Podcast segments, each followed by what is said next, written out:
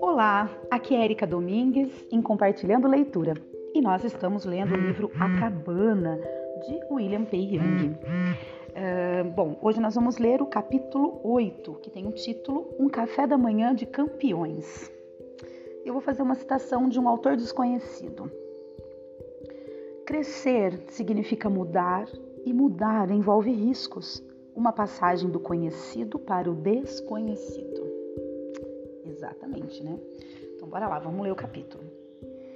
Quando chegou no quarto, Mac descobriu que as roupas que havia deixado no carro estavam dobradas em cima da cômoda ou penduradas no armário. Achou engraçado encontrar uma Bíblia na mesinha de cabeceira. Escancarou a janela para deixar que o ar da noite entrasse livremente, algo que Nan jamais tolerava em casa porque tinha medo de aranhas e de qualquer coisa rastejante. Aninhado como uma criança pequena debaixo do grosso edredom, havia lido apenas dois versículos da Bíblia quando o livro saiu de sua mão, a luz se apagou, alguém deu-lhe um beijo no rosto e ele foi levantado suavemente do chão, num sonho em que voava. Quem nunca voou assim talvez não acredite que seja possível, mas no fundo sente um pouco de inveja. Havia anos que ele não tinha esse tipo de sonho, pelo menos desde que a grande tristeza baixara mas nessa noite Mac voou alto na noite estrelada, através do ar límpido e frio, sem qualquer desconforto. Sobrevoou lagos e rios, atravessou um litoral oceânico e várias ilhotas cercadas de recifes. Por mais estranho que pareça, Mac aprendera com seus sonhos a voar erguendo-se do chão, sem ser sustentado por nada, sem asas, sem qualquer tipo de aparelho, apenas ele. Os voos inicialmente o elevavam a alguns centímetros do chão, por causa do medo de cair. Aos poucos, ele foi adquirindo confiança e se, alçando mais alto, descobrindo que a queda não era dolorosa, apenas um pequeno ricochete em câmera lenta. Com o tempo, aprendeu a ascender até as nuvens, cobrir vastas distâncias e pousar suavemente. Enquanto planava à vontade sobre montanhas escarpadas e praias de branco cristalino, usufruía a maravilha do sonho de voar. Subitamente algo o agarrou pelo tornozelo e o puxou para baixo. Em questão de segundos, foi arrastado das alturas e jogado violentamente de cara numa estrada lamacenta e muito esburacada. O trovão sacudia o solo e a chuva o encharcou instantaneamente até os ossos. E tudo veio de novo, raios iluminando o rosto de sua filha, enquanto ele gritava: Papai! sem emitir nenhum som, e se virava e corria para a escuridão. O vestido vermelho visível apenas por alguns clarões breves e depois sumindo. Mac lutou com todas as forças para se soltar da lama e da água, mas foi sendo sugado para mais fundo. No momento em que estava submergindo, acordou, ofegando com o coração disparado e a imaginação presa às imagens do pesadelo, demorou alguns instantes para perceber que fora somente um sonho. Mas, mesmo que o sonho fosse sumindo da consciência, as emoções permaneceram.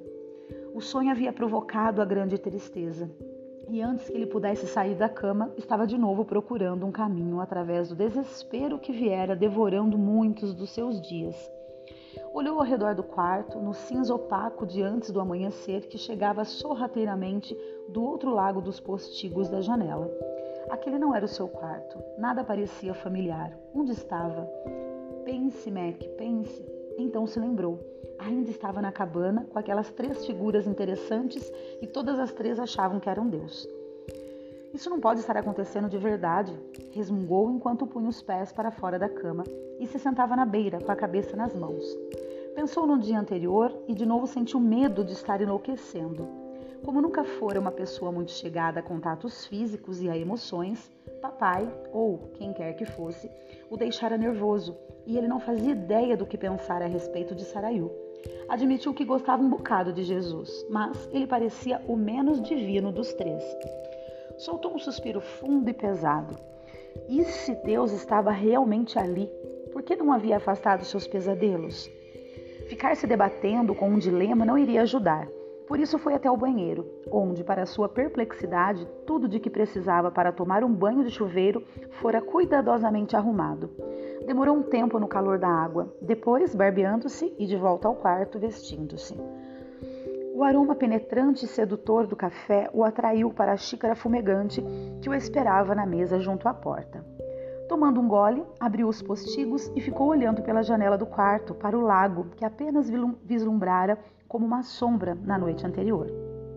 Era perfeito, liso como vidro, a não ser pelo salto ocasional de alguma truta, lançando círculos de ondas em miniatura que se irradiavam pela superfície de um azul profundo até serem lentamente absorvidas de volta na superfície maior.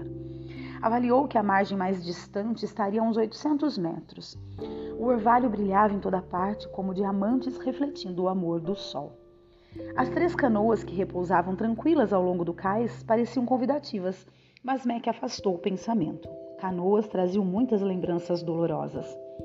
O cais o fez lembrar-se da noite anterior. Será que realmente havia se deitado ali com aquele que fizera o universo? Mac balançou a cabeça, perplexo. O que estava acontecendo? Quem eram eles e o que queriam? O que quer que fosse, Mac estava certo de que não tinha nada para dar. O cheiro de ovos e bacon ondulou para dentro do quarto, interrompendo seus pensamentos. Ao entrar na sala, ouviu o som de uma música conhecida, de Bruce Cogburn, vindo da cozinha, e uma voz aguda de mulher acompanhando bastante bem. Ah, amor, que incendeia o sol, mantenha-me aceso. Papai surgiu com pratos cheios de panquecas, batatas fritas e algum tipo de verdura. Vestia uma roupa comprida e larga, de aparência africana, com uma faixa multicolorida no cabelo. Parecia radiante, quase reluzindo. Sabe, exclamou ela, adoro as músicas dessa criança. Gosto especialmente do Bruce, você sabe. Ela olhou para Mac, que estava se sentando à mesa. Mac assentiu, com o apetite aumentando a cada segundo. É, continuou ela, eu sei que você também gosta dele. Mac sorriu. Era verdade. Cockburn era o favorito de toda a família, havia anos. Então, querido, perguntou o papai enquanto se ocupava com alguma coisa. Como foram seus sonhos esta noite? Algumas vezes os sonhos são importantes, você sabe. Podem ser um modo de abrir a janela e deixar que o ar poluído saia. Max sabia que isso era um convite para destrancar a porta de seus terrores, mas no momento não estava pronto para convidá-la a entrar naquele buraco com ele. Dormi bem, obrigado, respondeu e rapidamente mudou de assunto. Quer dizer que Bruce é seu predileto? Ela parou e olhou. Mackenzie, eu não tenho prediletos, apenas gosto especialmente dele. Você parece gostar especialmente de um monte de pessoas, observou Mac. E há alguém de quem você não goste especialmente? Ela ergueu a cabeça e revirou os olhos, como se estivesse examinando mentalmente o catálogo de cada ser criado. Não, não consigo encontrar ninguém. Acho que sou assim. Mac ficou interessado. Nunca fica furiosa com alguém? Imagina, que pai não fica? Os filhos se metem em várias confusões que deixam a gente furiosa. Não gosto de muitas das escolhas que eles fazem, mas essa minha raiva é uma expressão de amor.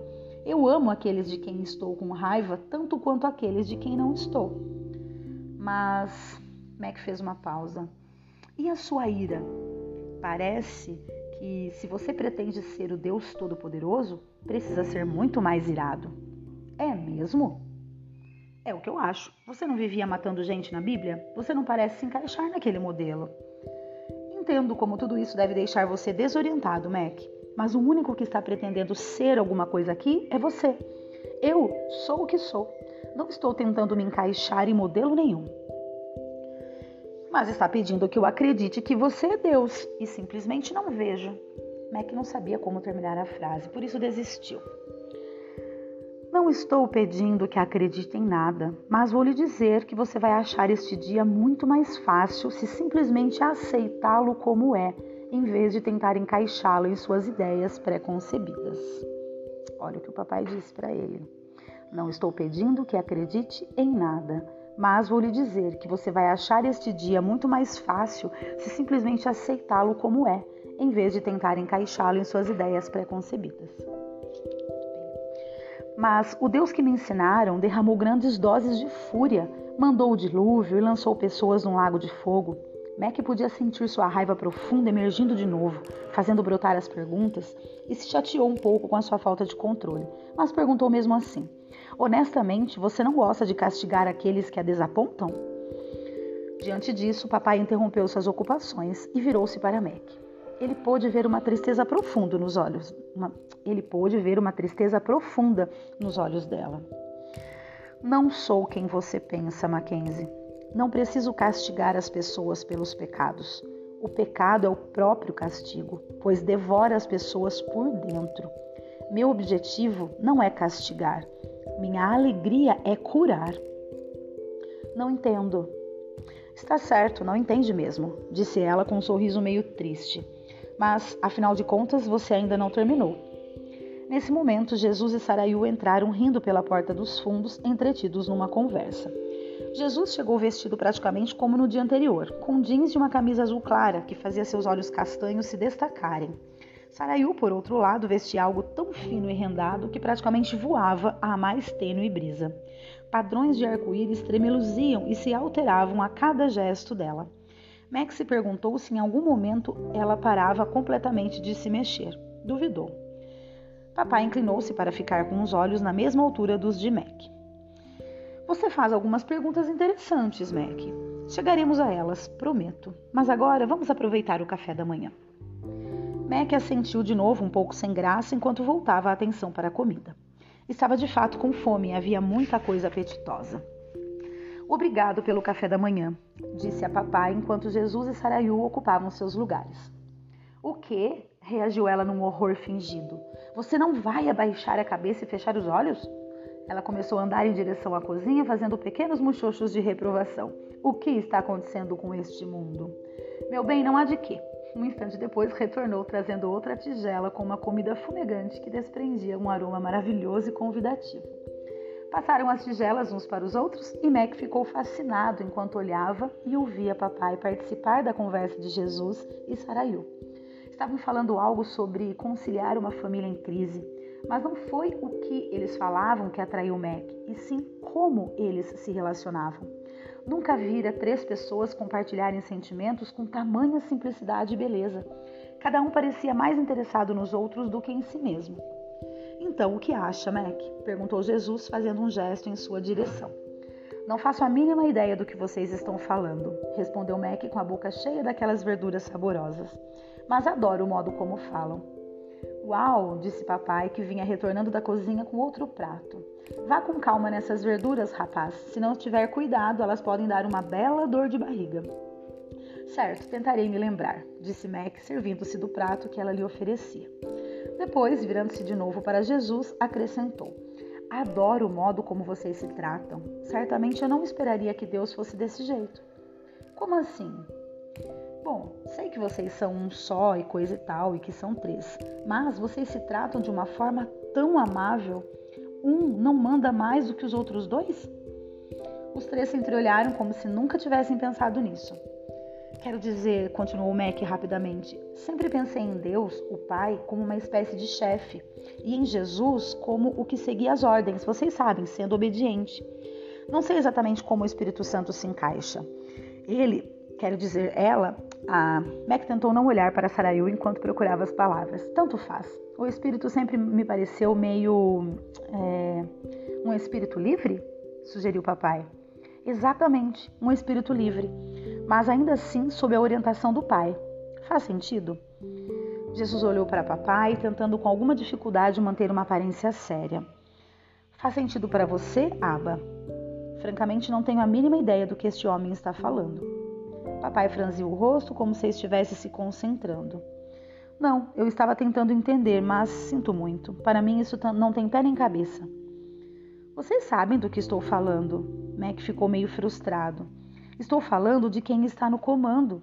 Vocês não têm uma cadeia de comando? Cadeia de comando? Isso parece medonho, disse Jesus. No mínimo opressivo, acrescentou papai, enquanto os outros dois começavam a rir então, virando-se para Mac, cantou: Mesmo sendo correntes de ouro, ainda são correntes.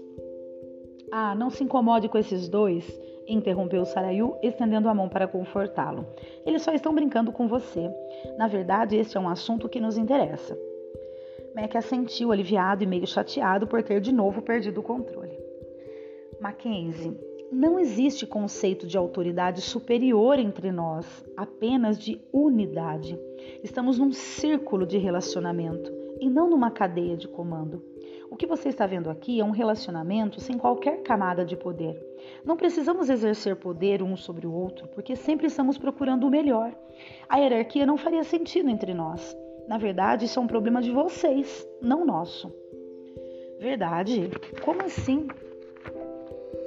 Os humanos estão tão perdidos e estragados que para vocês é quase incompreensível que as pessoas possam trabalhar ou viver juntas sem que alguém esteja no comando. Mas qualquer instituição humana, desde as políticas até as empresariais, até mesmo o casamento, é governada por esse tipo de pensamento. É a trama do nosso tecido social, declarou Mac. Que desperdício, disse papai, pegando o prato vazio e indo para a cozinha. Esse é um dos motivos pelos quais é tão difícil para vocês experimentar o verdadeiro relacionamento, acrescentou Jesus. Assim que montam uma hierarquia, vocês precisam de regras para protegê-la e administrá-la. E então precisam de leis e da aplicação das leis. E acabam criando algum tipo de cadeia de comando que destrói o relacionamento em vez de promovê-lo.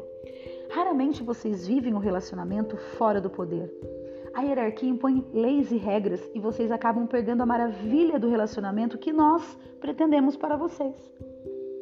Bom, disse Mac com sarcasmo, recostando-se na cadeira. Certamente parece que nos adaptamos muito bem a isso. Saraiu foi rápida em responder. Não confunda adaptação com intenção ou sedução com realidade. Então, ah, por favor, poderia me passar mais um pouco dessa verdura? Então, nós somos seduzidos por essa preocupação com a autoridade? De certo modo, sim, respondeu o papai, passando o prato de verduras para Mac com uma certa relutância. Só estou cuidando de você, filho. Sarayu continuou. Quando vocês escolhem a independência nos relacionamentos, tornam-se perigosos uns para os outros. As pessoas se tornam objetos a serem manipulados ou administrados para a felicidade de alguém. A autoridade, como vocês geralmente pensam nela, é meramente a desculpa que o desculpa. A autoridade, como vocês geralmente pensam nela, é meramente a desculpa que o forte usa para fazer com que os outros se sujeitem ao que ele quer. Ela não é útil para impedir que as pessoas lutem interminavelmente ou se machuquem? Às vezes, mas num mundo egoísta também é usada para infligir grandes danos. Mas vocês não a usam para conter o mal? Nós respeitamos cuidadosamente as suas escolhas e por isso trabalhamos dentro dos seus sistemas, ao mesmo tempo que procuramos libertá-los deles, continuou o papai. A criação foi levada por um caminho muito diferente daquele que desejávamos. Em seu mundo, o valor do indivíduo é constantemente medido em comparação com a sobrevivência do sistema, seja ele político, econômico, social ou religioso. Na verdade, de qualquer sistema. Primeiro uma pessoa, depois umas poucas e finalmente muitas são facilmente sacrificadas pelo bem e pela permanência do sistema. De uma forma ou de outra, isso está por trás de cada luta pelo poder, de cada preconceito, de cada guerra e de cada abuso de relacionamento. A vontade de poder e independência se tornou tão disseminada que agora é considerada normal. E não é? É o paradigma humano, acrescentou o papai, após retornar com mais comida. É como água para os peixes, tão natural que permanece sem ser vista e questionada. É a matriz, uma trama diabólica em que vocês estão presos sem esperança, mesmo que completamente inconscientes da sua existência. Jesus continuou: Como glória máxima da criação, vocês foram feitos à nossa imagem. Se realmente tivessem aprendido a considerar que as preocupações dos outros têm tanto valor quanto as suas, não haveria necessidade de hierarquia. Max se recostou na cadeira, perplexo com as implicações do que ouvia. Então vocês estão me dizendo que sempre que nós, humanos, usamos o poder para nos proteger, estão cedendo a matriz e não a nós, terminou Jesus. E agora, exclamou Sarayu, completamos o círculo, voltando a uma das minhas declarações iniciais. Vocês, humanos, estão tão perdidos e estragados que não conseguem compreender um relacionamento sem hierarquia. Por isso, por isso acham que Deus se relaciona dentro de uma hierarquia, tal como vocês. Mas não somos assim. E Mac disse: E como podemos mudar isso? Se abrirmos, se abrirmos mão do poder e da hierarquia, as pessoas simplesmente vão nos usar. Provavelmente sim, mas não estamos pedindo que faça isso com os outros, Mac. Pedimos que faça conosco. Este é o único lugar onde isso pode começar. Não vamos usar você. Mac, disse papai com uma intensidade que o fez escutar com muita atenção. Queremos compartilhar com você o amor, a alegria, a liberdade e a luz que já conhecemos em nós. Criamos vocês, os humanos, para estarem num relacionamento de igual para igual conosco e para se juntarem ao nosso círculo de amor. Por mais difícil que seja entender isso, tudo o que aconteceu está ocorrendo exatamente segundo esse propósito, sem violar qualquer escolha ou vontade. Como você pode dizer isso diante de toda a dor deste mundo, de todas as guerras e desastres que destroem milhares? A voz de Mac baixou até um sussurro. E qual é o valor de uma menininha ser assassinada por um tarado? Ali estava de novo a pergunta que abria um buraco a fogo em sua alma. Vocês podem não causar as coisas, mas certamente não as impedem. Mackenzie, respondeu o papai com ternura, aparentemente não se ofendendo com a acusação. Há milhões de motivos para permitir a dor, a mágoa e o sofrimento em vez de erradicá-los. Mas a maioria desses motivos só pode ser entendida dentro da história de cada pessoa. Eu não sou má. Vocês é que abraçam o medo, a dor, o poder e os direitos em seus relacionamentos mas suas escolhas também não são mais fortes do que os meus propósitos, e eu usarei cada escolha que vocês fizerem para o bem final e para o resultado mais amoroso. Veja só, interveio Sarayu. Os humanos feridos centram sua vida ao redor de coisas que parecem boas para eles, procurando compensação. Mas isso não irá preenchê-los nem libertá-los. Eles são viciados em poder ou na ilusão de segurança que o poder oferece. Quando acontece um desastre, essas mesmas pessoas vão se voltar contra os falsos poderes nos quais confiavam. Em seu desapontamento, se suavizam com relação a mim ou se tornam mais ousados em sua independência. Se você ao menos pudesse ver como tudo isso terminará e o que alcançaremos sem violar qualquer vontade humana, entenderia. Um dia entenderá. Mas o custo, Max estava aparvalhado. Vejam o custo, toda a dor, todo o sofrimento, tudo que é tão terrível e mal. Ele parou e olhou para a mesa. E vejam o que custou para vocês. Valeu a pena? Sim, foi a resposta unânime e jubilosa dos três. Mas como podem dizer isso? Desse jeito parece que o fim justifica os meios, que para obter o que querem vocês são capazes de qualquer coisa, mesmo que isso custe a vida de bilhões de pessoas. Mackenzie. Era a voz de papai, outra vez especialmente gentil e terna. Você realmente ainda não entende. Tenta dar sentido ao mundo em que vive, baseado numa visão pequena e incompleta da realidade. É como olhar um desfile pelo buraco minúsculo da dor, da mágoa, do egocentrismo e do poder e acreditar que você está sozinho e é insignificante. Tudo isso contém mentiras poderosas. Você vê a dor e a morte como males definitivos e Deus como traidor definitivo, ou talvez, na melhor das hipóteses, como fundamentalmente indigno de confiança. Você dita os termos, julga meus atos e me declara culpado. Parou um instante e depois prosseguiu. A verdadeira falha implícita de sua vida, Mackenzie, é que você não acha que eu sou bom. Se soubesse que eu sou bom e que tudo, os meios, os fins e todos os processos das vidas individuais é coberto por minha vontade, bondade, mesmo que nem sempre entenda o que estou fazendo, confiaria em mim. Mas não confia. Não? perguntou Mac, mas não era realmente uma pergunta, era uma declaração e ele sabia disso. Os outros pareciam saber também, e a mesa permaneceu em silêncio. Sarayu disse: Mackenzie, você não pode produzir confiança assim como não pode fazer humildade. Ela existe ou não. A confiança é fruto de um relacionamento em que você sabe que é amado. Como não sabe que eu o amo, não pode confiar em mim. De novo se fez silêncio. Por fim, Mac olhou para papai e disse: Não sei como mudar isso. Você não pode mudar, pelo menos sozinho, mas juntos vamos ver essa mudança acontecer. Por enquanto, só quero que você esteja comigo e descubra que nosso relacionamento não tem a ver com seu desempenho nem com qualquer obrigação de me agradar. Não sou um valentão, nem uma divindade egocêntrica e exigente que insiste que as coisas sejam feitas do jeito que eu quero. Sou boa e só desejo o que é melhor para você. Não é pela culpa, pela condenação ou pela coerção que você vai encontrar isso. É apenas praticando um relacionamento de amor. E eu amo você. Sarayu se levantou da mesa e olhou diretamente para Mac. Mackenzie, se você quiser, eu gostaria que viesse me ajudar no jardim. Há coisas que preciso fazer lá antes da celebração de amanhã. Podemos continuar nossa conversa lá fora, por favor? Claro, respondeu Mac levantando-se. Um último comentário, ele acrescentou. Simplesmente não consigo imaginar um resultado final que justifique tudo isso. Mackenzie, papai se levantou da cadeira e rodeou a mesa para lhe dar um abraço apertado. Não estamos justificando, estamos libertando. Ufa! Uau! Acabou o capítulo, gente. Este capítulo 8, que teve o título Um Café da Manhã de Campeões. Que livro profundo, hein? Que livro profundo esse. Bom, como disse, eu vou procurar tentar ler o capítulo todo, é, quando eu consigo, né? Até esses 20, 25 minutos. E aí vocês ouçam dentro da possibilidade, da disponibilidade de tempo de vocês. Mas é importante que eu não pare para não ter né, nenhuma uma trava aí no entendimento né, do que nós estamos lendo.